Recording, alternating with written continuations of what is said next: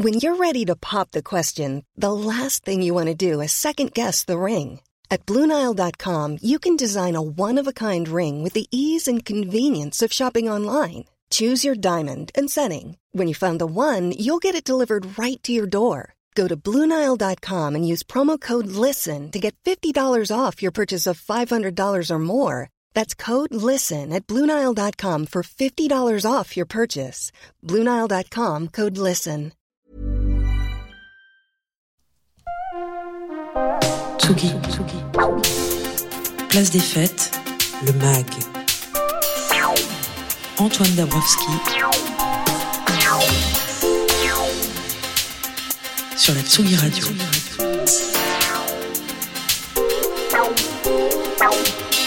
Vous écoutez Tsugi Radio, il est 17h58 dans la deuxième partie de Place des Fêtes. On parlera de casserole avec euh, Lola Avril, notre docteur en sciences politiques. On parlera encore de Bourges parce que oui, on est un peu en manque. Et aussi de l'auteur Pierre Michon qui donne chez Verdier une suite à son roman de 1996. Ça s'appelle Les deux Beunes et c'est bien sûr le choix de notre libraire au cahier de Colette, Nicolas Jalaja. Et puis ça fera 20 ans que la capitale des Gaules a entamé euh, sa mue en capitale européenne de, des musiques électroniques. Euh, bien sûr sous l'impulsion d'un événement pas comme les autres qui s'appelle Nuit Sonore.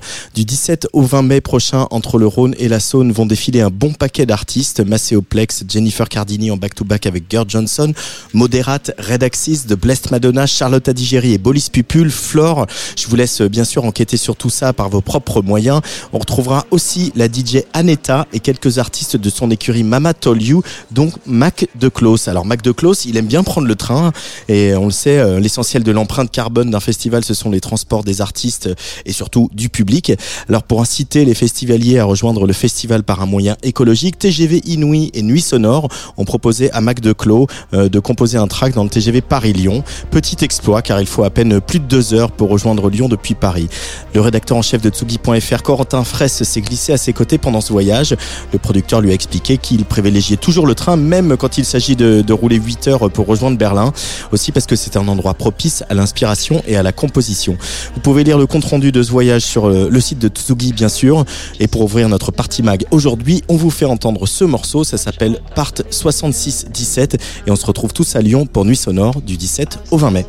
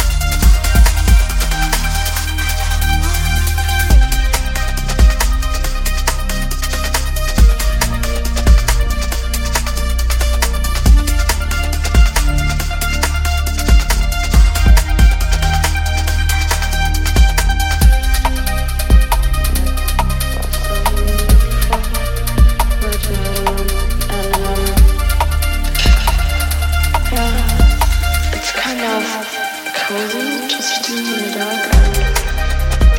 Watch out of the window.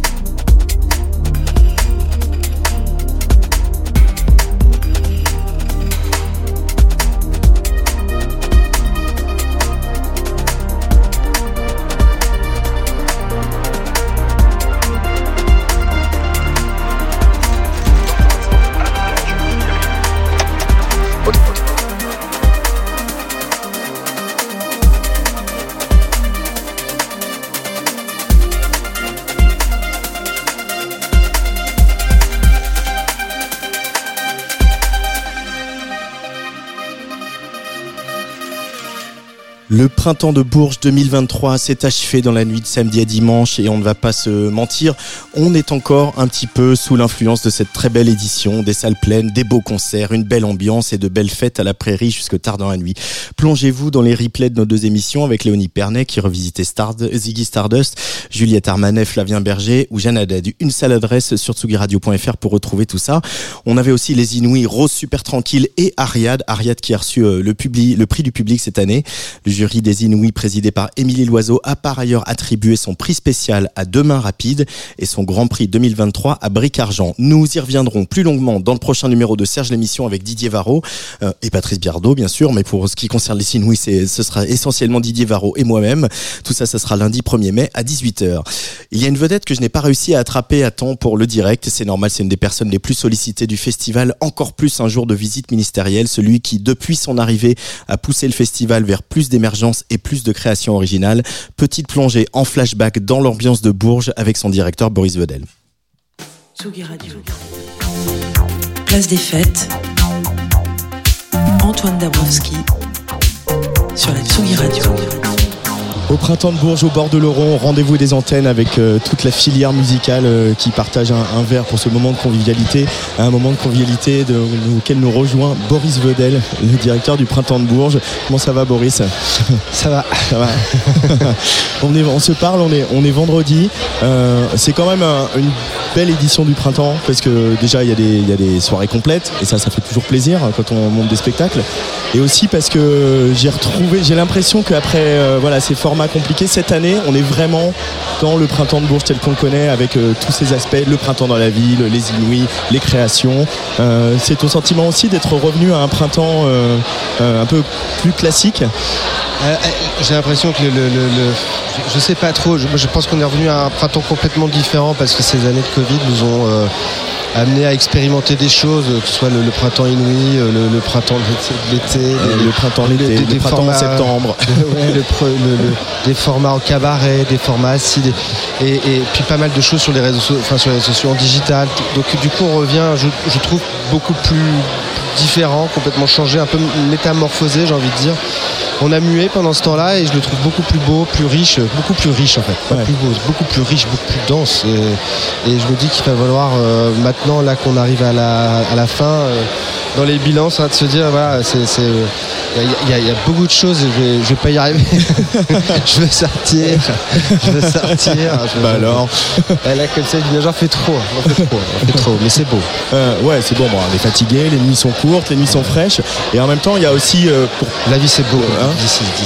La vie c'est la vie c'est beau. oui. Euh, et en même temps, c'est aussi pour parler vite fait des professionnels. Là, il y a quasiment, à ce que j'ai cru comprendre, un, un millier de professionnels qui euh, ont fait le déplacement. C'est énorme, c'est beaucoup.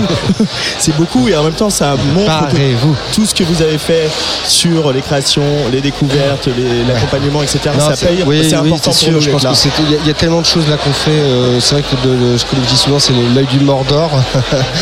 L'œil du Mordor cette année, il était vraiment sur le- le- le- l'offre, euh, les contenus professionnels en fait.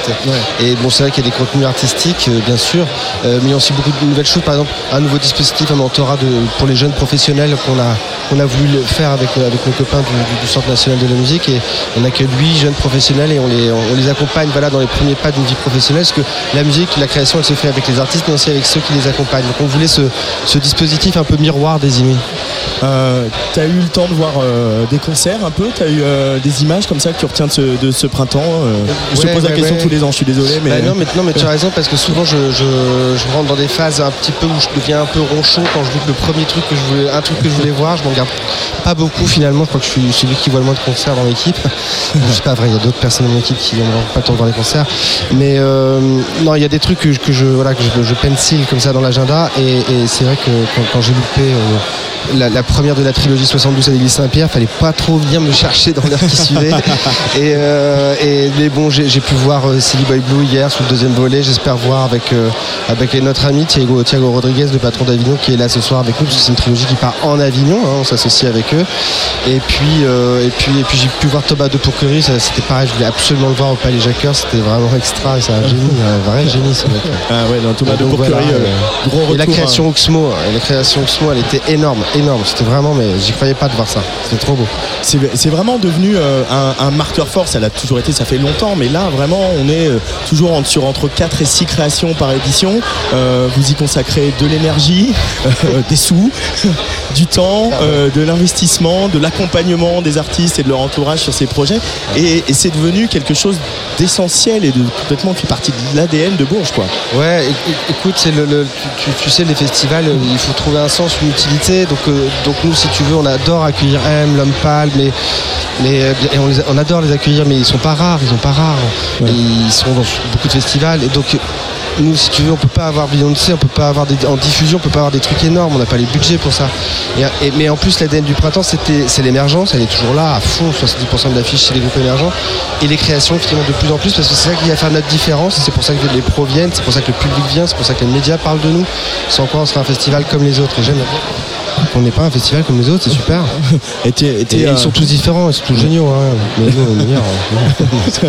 non mais c'est vrai que parce que c'est, on, on- on en parlait euh, la semaine dernière, mais c'est vrai quand euh, bah, tu fais, faites venir Florent Marchais et Sophie Calle, euh, pour nous qui, qui avons Ah, à, ça. relater, c'était évidemment, bah, on beau, les connaît tous les deux, euh, la, la qualité, l'investissement, le travail qu'ils qu'ils peuvent faire. Et c'est vrai que pour nous, c'est il y a des choses à dire quoi sur le printemps de Bourges et ça c'est hyper important qu'on ait des choses à dire sur une proposition euh, artistique que vous faites. Bah ouais, c'est vrai que c'est que je.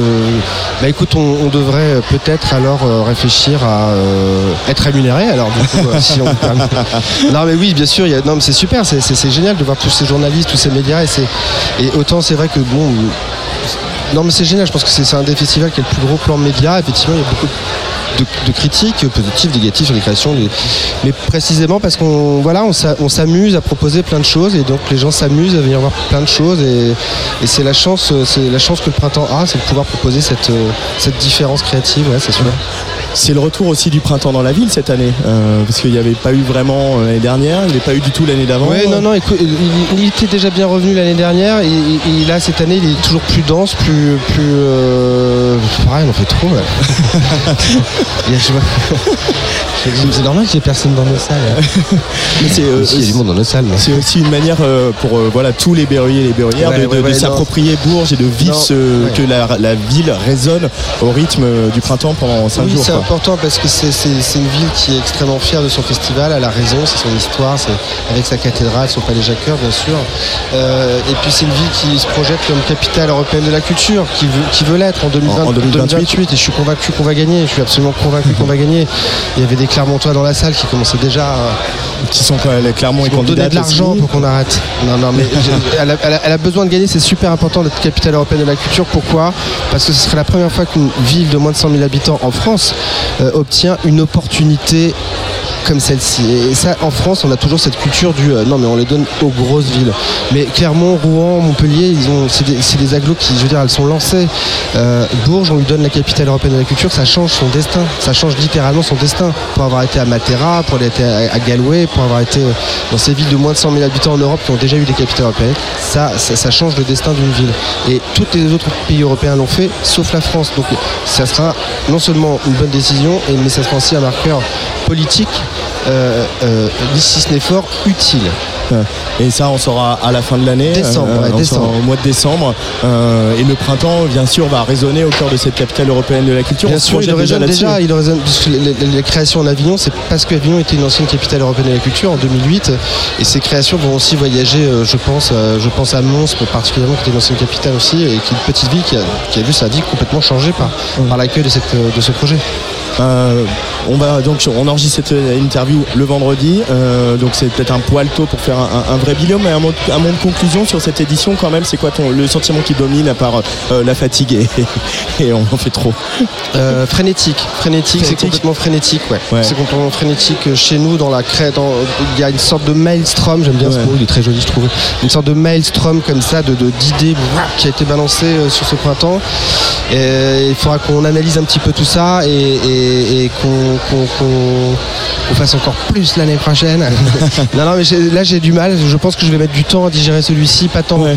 euh, physiquement, mais euh, un- un- un cérébralement, euh, parce que j'ai vu plein plein de choses extraordinaires et, et je me dis il faut, faut que je réfléchisse. Il faut qu'on réfléchisse avec les équipes, mais parce que je sais pas, c'est super positif, hein, Ouais. mais je le comprends pas encore. C'est facile de redescendre après, Boris. Tu fais quoi quand le printemps est fini? Je déprime. Ouais. C'est très très dur. C'est euh, parce que tu vis avec, euh, comme tu disais, un millier de professionnels. Donc c'est un milieu de copains aussi. On les connaît quand même beaucoup. Puis tu as des festivals, tu as que des sourires partout, des gens qui, qui, qui- avec qui tu rencontres des gens, tu rencontres des artistes. Donc tu es tout le temps dans l'échange.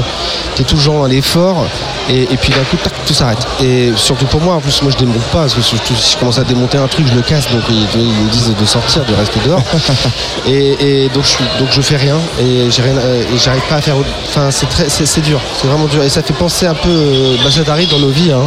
Et, mais et sans se comparer à un immense euh, talent, génie, ça, ça fait toujours penser à cette, euh, cette remarque de. Tu sais, quand on a des expériences comme ça très fortes, collectives. Et moi, je me pensais toujours de voir Véronique Sanson. Alors, encore une fois, je ne compare absolument pas à un artiste. Mais Véronique Sanson on, on a été ici pour ses 70 ans et tu avais 10 000 personnes qui célébraient son anniversaire, qui chantaient son anniversaire. Et Même la fin- Catherine Ringer. même Catherine Rager, ouais. et qui euh, et, et- et à la fin elle dit merci quand je pense que dans une heure je serai seule dans ma chambre. C'est-. C'est là, putain. Ah, ça, ça doit être tellement dur pour un artiste, effectivement, de ces pics comme ça, c'est ascenseur émotionnel. Mais bon, on les connaît tous un petit peu, hein, ça nous arrive même après une soirée. Ouais, et elle, c'est un peu la championne pour euh, savoir nous briser le cœur en deux mots aussi. hein. Euh, dingue. Et la musique, elle joue un rôle, elle t'aide après? T'écoutes de la musique après bon? Euh, Tu plonges dans tes, tes vieux, tes vieux disques Euh, non, moi, moi, je suis vraiment un, dé- je suis vraiment un, un vrai, dé- un vrai, vrai dé- déprimé. Quand je suis déprimé, je suis déprimé, je peux rien faire. Je, suis là, je suis complètement, euh, on appelle ça amorphe. J'ai du mal à. Mais, mais et après, quand je commence à écouter un peu de musique, c'est que je sais que ça commence à aller mieux. Mais au début, c'est un peu. je suis complètement euh, rabougri euh, dans mon lit, euh, dans le noir, dans, le coin, dans un coin de la chambre, Bon, bah, je t'en- je t'enverrai des à petits jouer, cœurs. avec, à jouer avec des punaises.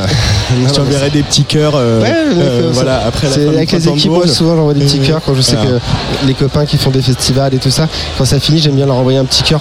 Pas forcément le premier jour parce que tu regardes un coin de l'œil et ça fait bien sûr plaisir, mais le lendemain, j'envoie juste un petit cœur. Allez, on va mettre ça en place tous les deux. Tu m'enverras un petit cœur. Mais pas trop tôt. Euh, non, pas de promis. merci beaucoup Boris Vaudel et merci de, de la fidélité du printemps à, à Tsugi, Ah, à merci Tsugi on adore Tsugi. Bah, on adore le printemps. Bah, c'est sûr. C'est cool. Le petit cœur. Petit petit cœur.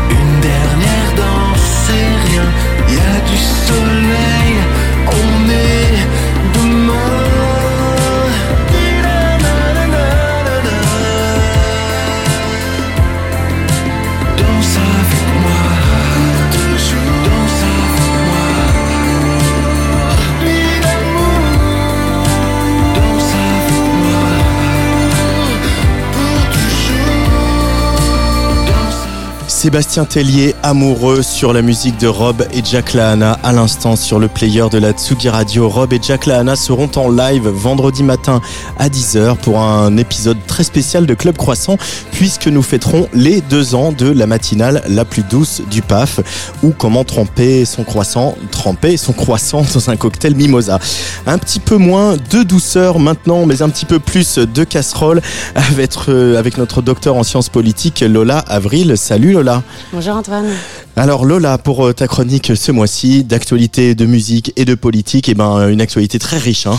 Et oui Antoine, pour cette chronique, j'avais un peu quand même l'embarras du choix. Rien qu'en France où les tensions sont toujours fortes, j'avais représenté plusieurs euh, actualités. Le pays traverse donc une crise politique majeure depuis l'adoption de la réforme des retraites et sa validation par le Conseil constitutionnel. Et cette crise se manifeste aussi par la musique. Au début du mois d'avril, la protestation s'est invitée au concert de la chanteuse norvégienne Girl in Red à l'Olympia, alors qu'elle demandait au public de lui apprendre une phrase en français. Celui-ci s'est mis à scander Macron d'émission pendant quelques minutes.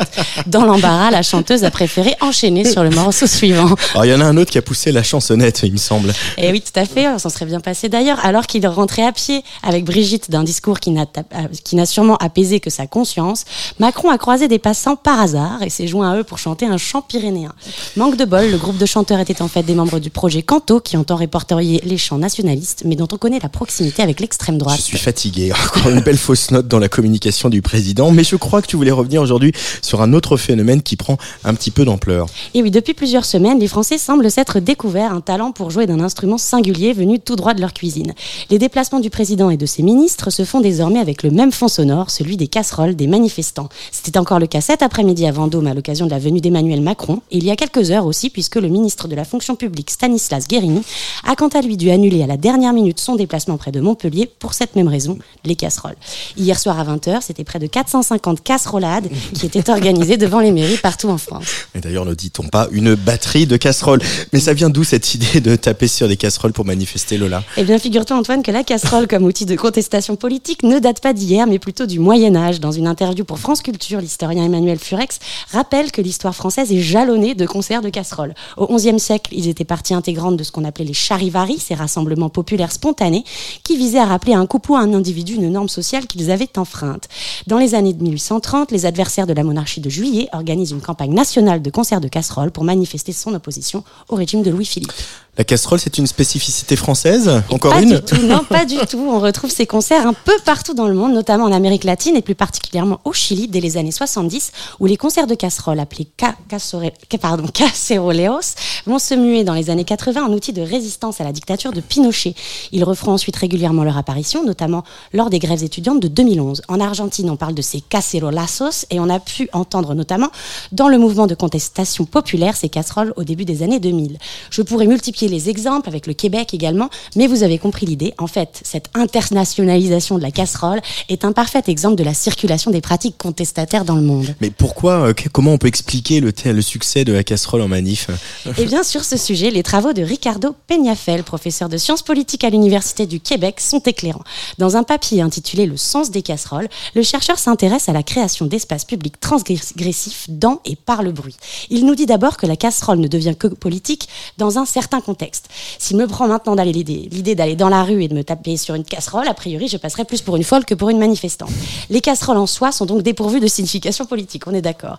Et pourtant, dans un contexte spécifique, la casserole devient éminemment politique. Elle permet d'exprimer ce qui est silencié, d'imposer le bruit à celui qu'on refuse d'écouter. Ricardo Peñafé écrit ainsi que face à la rupture totale de la communication, les casseroles sont une forme cacophonique d'intervention dans l'espace public qui permet de répondre par l'expression de la pure par le simple exercice de ce qui est dénié. En gros, Macron peut refuser d'écouter les manifestants, mais il ne peut pas échapper au bruit de leur mécontentement. Et oui, et il y a un dernier élément dans cette histoire de casserole, c'est leur interdiction.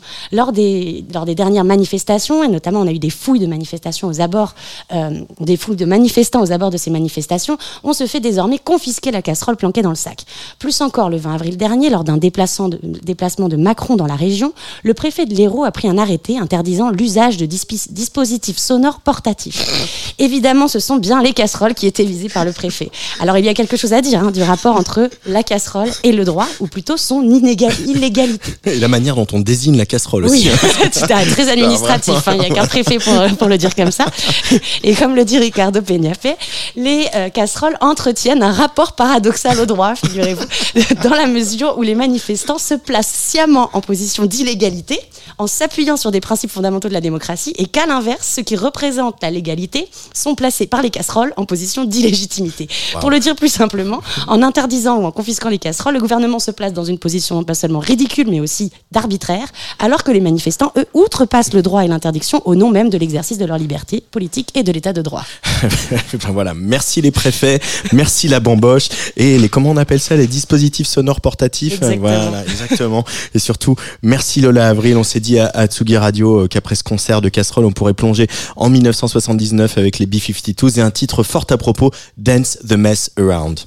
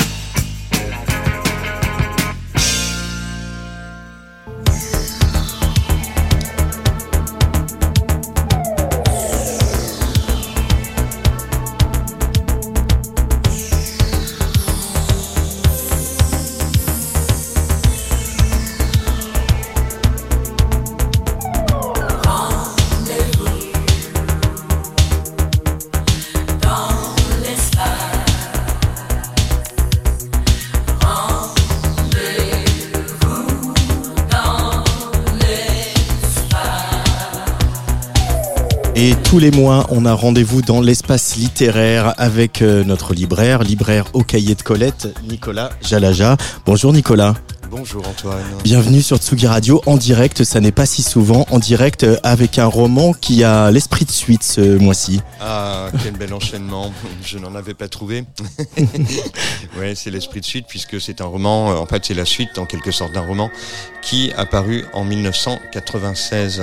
Euh, il s'agit de Pierre Michon euh, et de son roman Les deux beunes. La première partie du roman s'appelle La grande beune. C'était uniquement ce texte-là qui existait depuis 96 et depuis donc euh, un petit mois et des patates, il y a la suite qui s'appelle La petite beune. Il s'agit effectivement, on peut s'en douter, d'un nom de rivière. Euh, on est en dans le Périgord, euh, en Dordogne donc.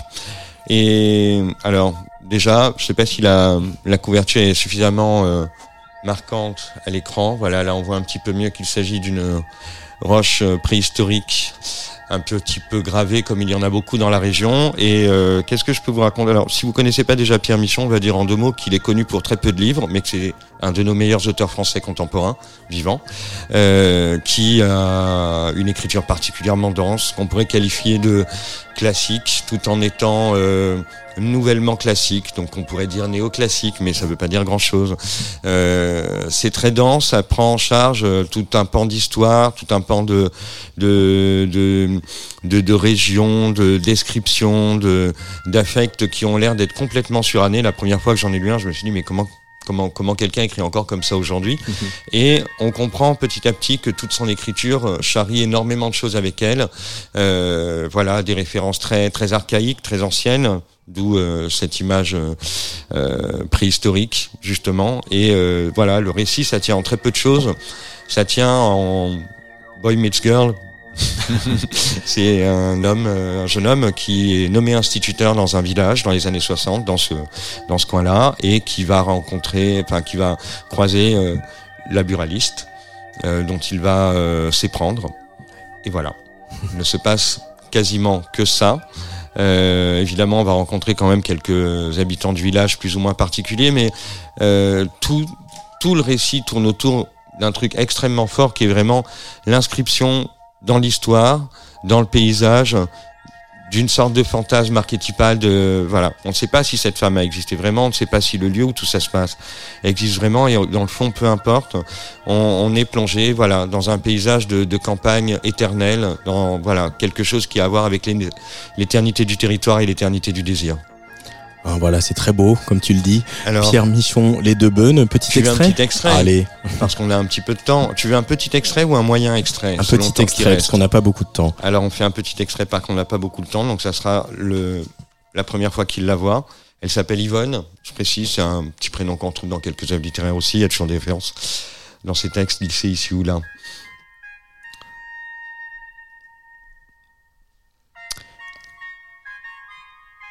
J'entendis claquer des talons, je me retournai et elle était derrière son comptoir. Je la voyais à mi-corps, elle avait les bras nus. Je ne crois guère aux beautés qui peu à peu se révèlent, pour peu qu'on les invente, seules m'emportent les apparitions. Celle-ci me mit à l'instant d'abominables pensées dans le sang. C'est peu dire que c'était un beau morceau. Elle était grande et blanche, c'était du lait. C'était large et riche comme là-haut les houris, vaste mais étranglé, avec une taille serrée. Si les bêtes ont un regard qui ne dément pas leur corps, c'était une bête. Si les reines ont une façon à elles de porter sur la colonne d'un coup une tête pleine mais pure, clémente mais fatale, c'était la reine. Ce visage royal était nu comme un ventre. Là-dedans, les yeux très clairs qu'ont miraculeusement des brunes à peau blanche, cette blondeur secrète sous le poil corbeau, cette énigme que rien, si d'aventure vous possédez ces femmes, ni les robes soulevées, ni les cris, ne dénouent. C'était donc un extrait euh, de Les deux beunes de Pierre Michon, euh, paru chez Verdier, qui est la suite euh, de son d'un premier roman paru. euh, C'est un, c'est, une c'est, un tout, c'est, c'est un, voilà, c'est, un tout, c'est le fantasme total. Voilà. Merci beaucoup Nicolas, on se retrouve le mois prochain dans quelques instants, place au mix sur la Tsugi Radio plaisir. avec euh, la DJ belge d'origine marocaine Zatar qui combine EBM, rythmes orientaux et indie dance. C'est une proche du label Rhythmo Fatal. D'ailleurs, elle a sorti son tout premier track sur Epiphania Volume 2, le Various artiste du label toulousain paru à la fin du mois de février. C'est aussi la cofondatrice, figurez-vous, du collectif Laisse tomber les filles qui œuvre pour la diversité et la liberté aux platines et clairement une artiste à suivre pour Tsugi Radio. Place des fêtes, c'est fini pour aujourd'hui. Merci à Marie Surin qui a réalisé l'émission. Je vous retrouve la semaine prochaine avec une émission spéciale Wheel of Green, le festival parisien qui accueillera cette année du 2 au 4 juin dans le bois de Vincennes Phoenix, Skrillex, Little Sims, Darkside, Oné Dijon, Agar Jedaji ou encore Caroline Polacek. Mais avant de vous laisser avec le mix de Zatar, petit clin d'œil au roi du calypso, Harry Belafonte, qui vient de s'éteindre à 96 ans, chanteur de jazz au swing imparable, connu pour son mélange de variétés américaines et de musique afro-caribéenne. Euh, pour celles qui, comme moi, ont grandi dans les années 90, impossible d'oublier la scène mythique euh, dans du dîner, hein, une scène de dîner dans Beetlejuice euh, de Tim Burton, rythmée par Deo, The Banana Song. Alors euh, voilà, Harry Belafonte, non content d'avoir popularisé le, le calypso, la musique aux influences ouest-africaines dans les carnavals de Trinité et Tobago, d'avoir été le premier artiste à vendre plus de 1 million d'exemplaires de son album Calypso dans l'histoire de la musique enregistrée, d'avoir eu bien sûr plusieurs Grammy Awards, et ben c'était un militant des droits civiques qui disait les gens pensent que le militantisme implique des sacrifices. Moi, j'ai toujours considéré ça comme un privilège et une opportunité. Un militant farouche hein, qui avait été euh, même jusqu'à traiter George W. Bush de terroriste, ne valant pas mieux que Ben Laden. Le monde perd donc une belle âme et un grand artiste. Jump in the line sur la Tsugi Radio, c'est Harry Belafonte. Allez, bisous.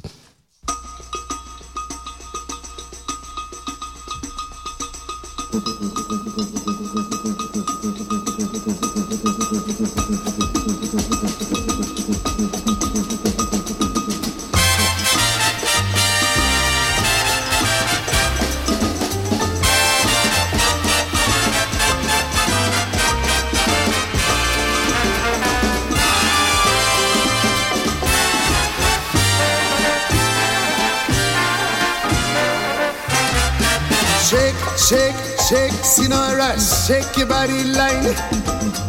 Shake, Sinora, shake it all the time. Work, work, work, Sinora, work your body line, child. Work, Sinora, work it all the time. My girl's name is Sonora. I tell you, friends, I adore her. And when she dances, oh brother, she's a hurricane in all kinds of weather. Jump in the line, rock your body in time. Jump in the line, rock your body in time. Jump in the line, rock your body in time. Jump in the line, rock your body in time. Shake, shake, shake, Sinora, shake your body line. Shake, Shake, shake, Sinora, shake it all the time. Work, work, work, Sinora, work your body line. Work, Sinora, work it all the time. You can talk about cha-cha, the tango, waltz or the rumba. Sinora's dance has no title. You jump in the saddle down to the bridle. Jump Jump in the line, rock your body in time. Okay, I believe you. Jump in the line, rock your body in time. Jump in the line, rock your body in time. Okay, I believe you. Jump in the line, rock your body in time. Shake, shake, shake, Sinora, shake your body like China. Shake, Shake, shake, Sinora, shake it all the time. I tell you, work, work, work, Sinora, work your body line. Work, Sinora, work it all the time. Now let me give you a warning from evening till early morning. When Sinora she gets the notion, she shake down the moon and stir up the ocean. Jump in the line, rock your body in time. Okay, I believe you. Jump in the line, rock your body in time. Oh, oh, jump Jump in. the line, rock your body in time. Okay, I believe you. Jump in the line, rock your body in time.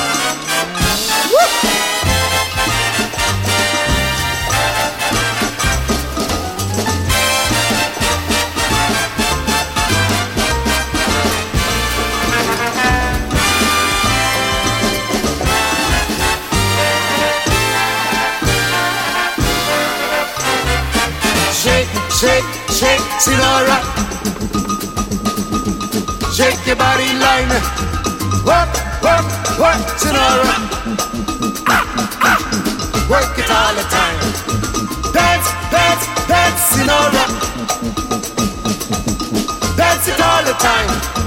Work, work, work, sinora. Work it all the time. Sinora dances calypso. Left to right is the tempo. And when she get the sensation, she go up in the air, come down in slow motion. Jump in the line, rock your body in time. Okay, I believe you. Jump in the line, rock your body in time. Oh, oh, oh. Jump in the line, rock your body in time. Okay, I believe you. Jump in the line, rock your body in time. Shake, shake, shake, Sonora, shake your body line. Shake, shake, Sonora, shake it all the time. Work, work, work, Sonora.